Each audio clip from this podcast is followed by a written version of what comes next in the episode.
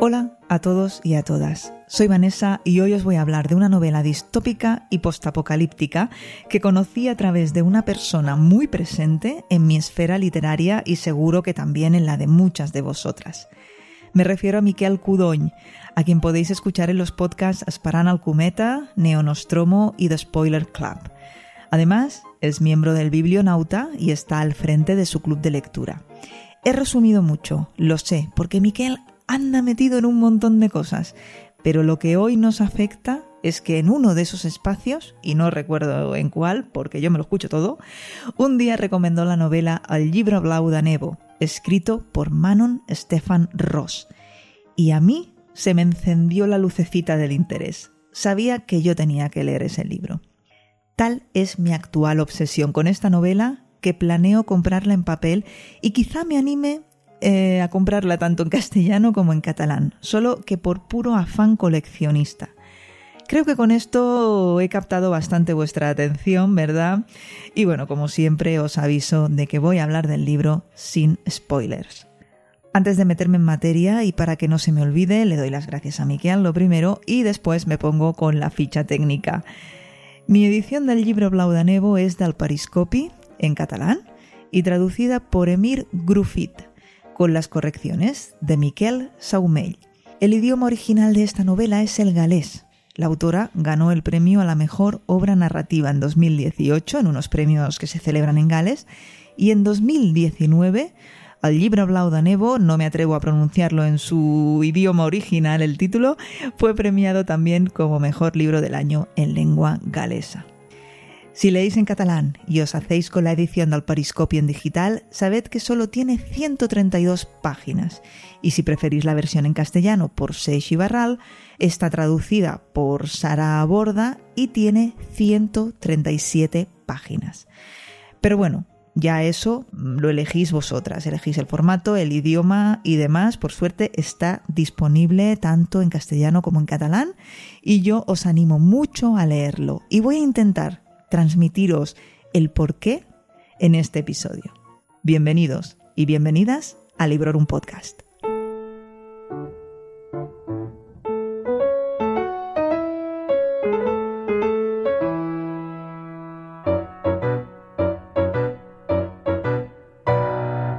En un futuro pasado, porque la acción transcurre en 2018, el mundo ha padecido una catástrofe nuclear.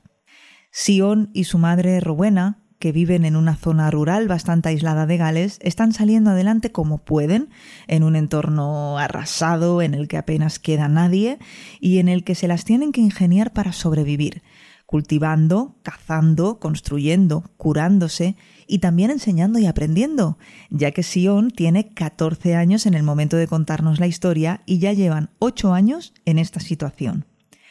Un día salen a buscar cosas útiles por las casas del pueblo y dan con un cuaderno por estrenar de tapas azules. Ahí, Sion empezará a dejar registro a modo de diario de lo que les va sucediendo. Es una novela efectivamente epistolar y todo lo que sabemos lo sabemos porque lo leemos del cuaderno.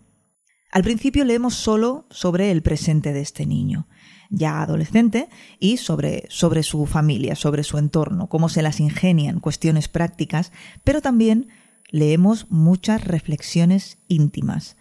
Por eso, cuando Sion y su madre deciden que ella también debe escribir en el libro azul, llegan al acuerdo de que ni él ni ella van a leer lo que el otro ha escrito. Y es cuando la escritura de la madre entra en escena, cuando nos enteramos de cómo empezó la guerra, cómo ella decidió prepararse para lo que había de venir, cómo sobrevivieron en definitiva y también cómo eran sus vidas antes de la catástrofe.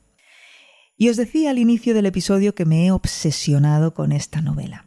Y no solo me he obsesionado porque me ha gustado muchísimo tanto la historia como cómo está escrita, sino que el nivel de empatía que he desarrollado hacia la protagonista ha sido tal que he tenido tentaciones muy fuertes de prepararme para una posible guerra nuclear de la misma manera que lo hace ella y no descarto que lo vaya a hacer. Lo que pasa es que, bueno, si no lo he hecho ya ha sido porque lo pienso y antes de ponerme manos a la obra ya se me ha olvidado. Lo típico, mañana lo hago y luego se me olvida. Pero ojo, que me da la sensación de haber aprendido cosas muy útiles gracias a este libro.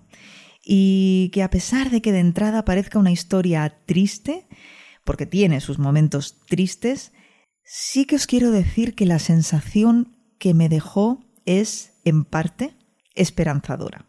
Digo en parte porque al final de todo sucede algo que no puedo contar, obviamente, ni quiero hacerlo, pero sí que os digo que a mí me dejó un sabor inesperadamente agridulce. Y quedaos sobre todo con ese inesperadamente. No puedo añadir nada porque es directamente la última página, pero vamos, que tengo ganas de que lo leáis, de que me comentéis, siempre en privado, por supuesto, para evitar fastidiar la sorpresa al resto. Y que, bueno, si ya lo habéis leído, pues lo mismo, contadme, comentemos.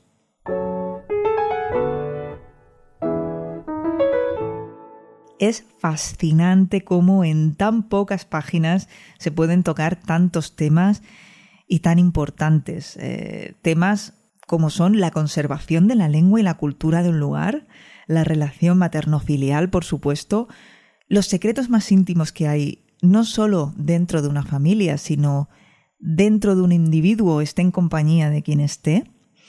Como buena obra distópica, os hará reflexionar sobre qué es lo que realmente importa en la vida y os pondrá a mil la empatía y el qué haría yo en esa situación.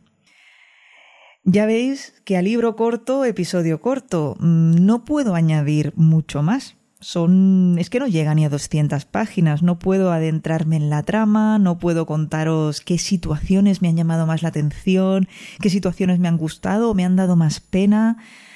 Sí que tengo frases marcadas, pero veo que la única que os puedo leer es una que dice Un cop es deixa de sentir, es a que en castellano sería una vez se deja de oír, se empieza a escuchar. Ya veis que es una frase bonita, quizá inspiradora, pero que no aporta gran contenido al episodio. Como habréis intuido, la narración es en primera persona. Los capítulos son entradas del diario que se van alternando entre Rowena y Sion y estos capítulos o entradas son de extensión variable, no siguen una pauta. Algunos son largos y otros son más cortos. Cuando acabé de leer el libro, pensé en que con una mención breve en un episodio de repaso sería suficiente, porque ¿cómo iba a dedicarle un programa entero a un libro tan y tan corto?